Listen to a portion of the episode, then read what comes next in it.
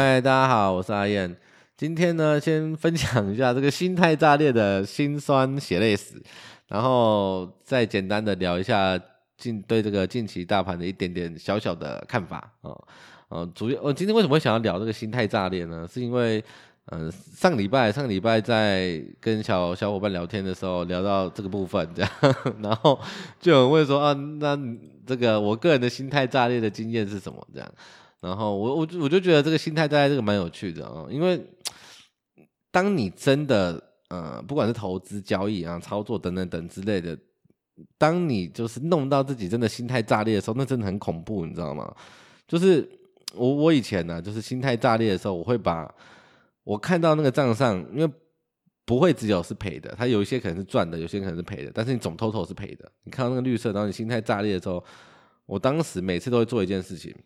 干，我就是很不爽，我就把全部砍掉，全部砍掉之后，我就告诉自己，他妈的，我要再，我真的要好好的、认真的重新来过啊！我要，我要把这些全部抛开，哦，我们好好的重新来过。但是每一次，哦，我就是一直重复的 一样的，呃，重复的犯着一样的错，然后到后面我就觉得，看我到底在冲他小，哦，每次打开啊，红红绿绿，红红绿绿，妈的很不爽，就全部砍掉。然后事后回去看，我如果没有砍的话，其实全部都会是红的，就会觉得他妈的我到底在忙什么，你知道吗？所以就会觉得哇，这个心态炸裂很恐怖诶，就是你真的很有可能做做出一些很很很智障的判断。那蒙格蒙格说的说的很好啊，他有一句话是这样讲的：如果知道我会死在哪里，那我将永远不去那个地方。啊，反过来想，我们总是应该要反过来想啊。他讲这些呢，其实就是要求我们从事情可能失败哦，或是出错的角度角度来考虑问题，而不仅仅是啊、怎么成功。所以我觉得心态炸裂怎么办呢？最好的方式就是什么？就是不要让它炸裂。听起来像干话，有没有？哦，要怎么样可以活得更久啊、嗯？就是不要太早死。听起来真的很像干话，但是你仔细想一下，这件事情充满了大智慧啊，对不对？你怎么样可以活得更久？不要太早死。那你怎么样会早死啊？对不对？就是那些坏习惯嘛，无为不为，就是很容易早死嘛。那你就不要去做那些事情了，你就不会早死，就比较不不比较不会早死，对不对？所以听起来很像干话，其实背后就是哇，真的是大智慧。我觉得绝大多数啦，绝大多数的呃投资失利其实都是可以接受的。真正不能接受是什么？真正不能接受的是我们根本就准备不够。或者是你很仓促的就下决定、下下下决策，我觉得这才是真正不能接受的地方。然后试想，如果你今天真的做了很很充足的功课，然后你也考虑了很久，然后思考了很多很多很多可能性，然后你下了这样子的决策，如果他最后他最后的结局不是好的，其实其实你反而会。嗯，可以欣然的接受它哦，它就是确实就是不如预期嘛，你反而可以欣然的接受它，所以真正不能接受是后者这些这些事情呢、啊。那投资比的不是说啊谁比较聪明啊，而是谁能够避免让自己变成一个蠢蛋。呃，尽管是这样子啦，我们还是我们一定还是会有变成白痴的时候嘛。呃，可能因为某些领域我们不够熟悉，或是呃某些技术我们不够了解，所以你一旦踏进去，你就很容易踩雷。呃，像我这个早期在投资交易的时候，就很常犯这样子的错。呃，我我自己个人呢，我早期都是以获利为目的去寻找方法。呃，从一开始这个追题材啊，到后面变成当冲啊，啊、因为看到其他人说什么啊、当冲稳稳赚啊、每天帮自己加薪啊、什么的，什么小的听起来很心动，你知道吗？我想说哇，我不贪心哦，我每天多赚个两三千块啊，对不对？一个月。是不是多个好几万？然后这个没什么问题吧？啊，没什么问题吧？其实问题很大。我当时在意的就是只有啊，怎么样方式可以赚到钱，其他都无所谓啊。你只要不要跟我说那个方式写在刑法里面，其他我都可以接受。呃，就是到这种地步。所以，所以我踩了很多很多很多的雷啊，踩到后面回头看，会觉得我自己其实走了很多冤枉路，你知道吗？因为我后面就是稍微沉淀了一下之后，我就觉得。嗯，自己真的是 太太急了，所以我当时呢，我就停了一段时间，然后我去买了一些书，然后呃也有上一些课，然后想说呃稍微充实一下自己。所以我我后来透过阅读跟思考之后，我发现一件事情，其实我前面踩那些雷，有很大一部分是我其实是完全有能力可以避开的。哦，但是 来不及了，已经踩都踩了，你知道吗？不过不过换个角度想，其实也也有好处啦，你会更更有共鸣呐。所以如如果啦，你现在用一个嗯、旁观者的角度来看当时候的我，那时候的我，你觉得这样子的人呃赚得到钱吗？他配赚钱吗？呃，一定不配嘛，是不是？所以嗯，我我觉得这件事情呢，蛮蛮有趣的啊、就是。如果你对其他的领域啊、工具啊、方式，你你感到很有兴趣啊，最好的方式不是什么？不是说看到别人赚钱啊，你就一头热跳进去啊。我我也要，我也来喝一点汤好了。哦，不是，我觉得你至少你至少可以先做到一件事情啊，就是你可以先呃，比如说设个橡皮筋，或是丢个石头哦，你先看一下那里大概是什么样的情况，你再慢慢的去深入的了解哦。现在资讯这么发达啊。这件事情也有可能哦，甚至不需要你自己去做哦，因为每天都有人往里面跳嘛，是不是？每天都有人往里面跳。那，呃，我我我知道，其实在，在呃，我们在网络上看到一些很特别、哦、很特别的分析，或是很很有趣的文章，你可能都会很忍不住想要想要想要嘴他们，然后就他 在写他小，在攻他小等等之类的。但是我觉得。我觉得真的不要去对别人落井下石啊，因为别人的挫折，我们反反而应该要认真的看待，因为他很可能正在帮你经历失败。哦，世界上其实九十趴的问题哦，不是只有你会遇到哦，你你没有那么特别，我也没有那么特别哦。我们遇到的问题，其实大多数人都有遇过哦。我们其实只是没有去了解其他人他是怎么面对和解决这个这些问题的。我们很多其实只停留在呃很很很表面的程度而已，就比如说哦哦，他这次好准哦，哦，或是他赚了多少钱，嗯，或者哎他这次怎么怎么赔钱的，等等等等。我觉得如果只停留在这边，就真的很可惜嘛，是不是？那想要得到某样东西，最好方法就是还是就是让自己配得上它。对，大致上就是这样子。好，那我们接着来聊一下这个。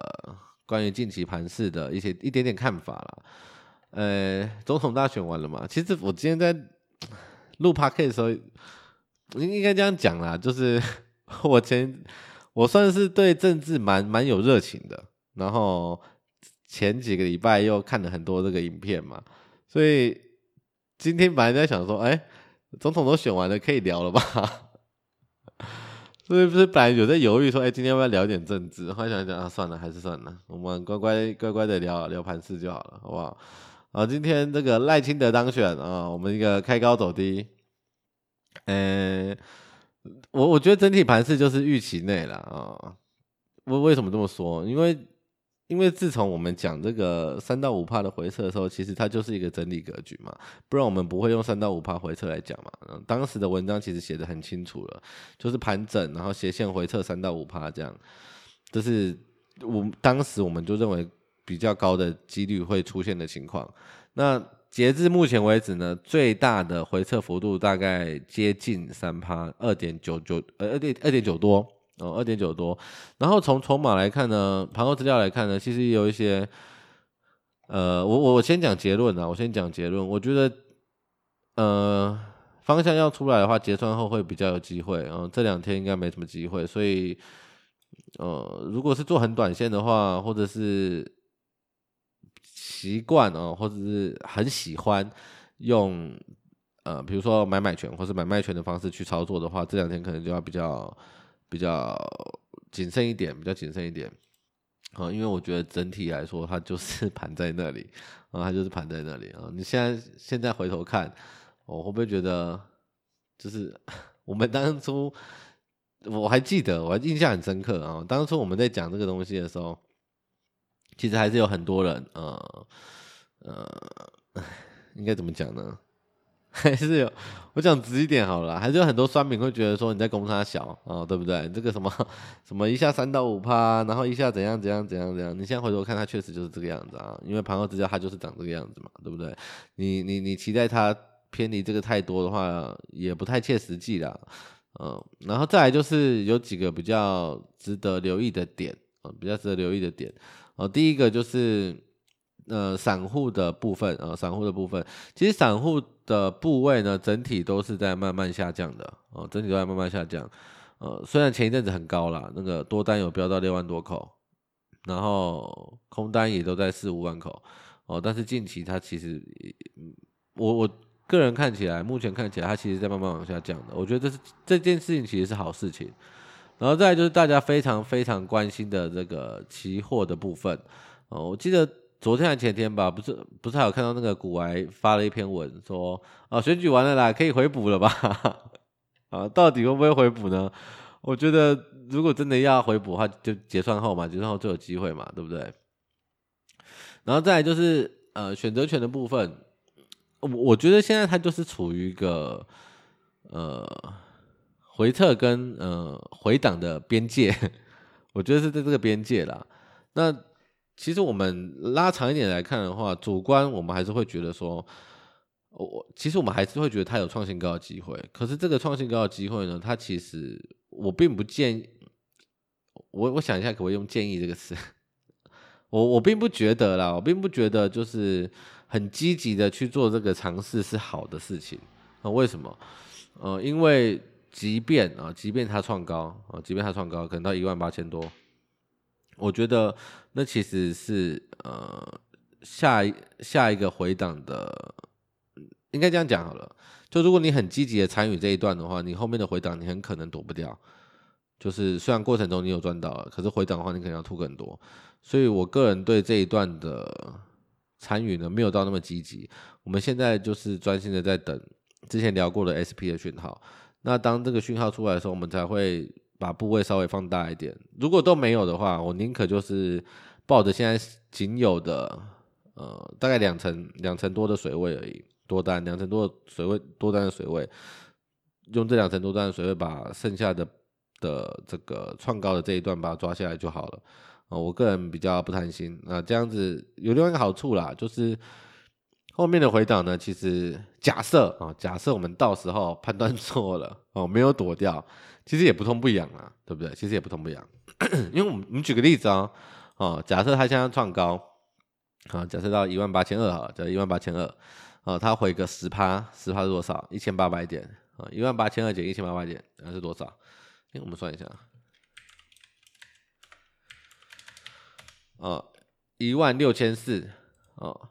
那你你这一段时间这么急着要做做多还是做空，有有这么重要吗？其实没有嘛，对不对？就算你错过了，呃，现在一我们以最近期最低点来看好了，一万七千三好了，一万七千三到一万八千二，给你算一千点啊。假设你错过这一千点，然后后面它回到一万六千四，那你不觉得 这一千点看起来就不那么重要了吗？对不对？所以我觉得，呃，做波段这件事情真的。真的不用急，我们就慢慢的观察就好了。就如同我们前面讲的嘛，这个真的不能接受的是什么？真的不能接受，不是我们在投资交易上的实力，不能接受的是我们根本就准备不足跟仓促下决策。我觉得这才是比较值得我们思考的地方了。好了，今天大概就是这样子，我们下周再见，大家拜拜。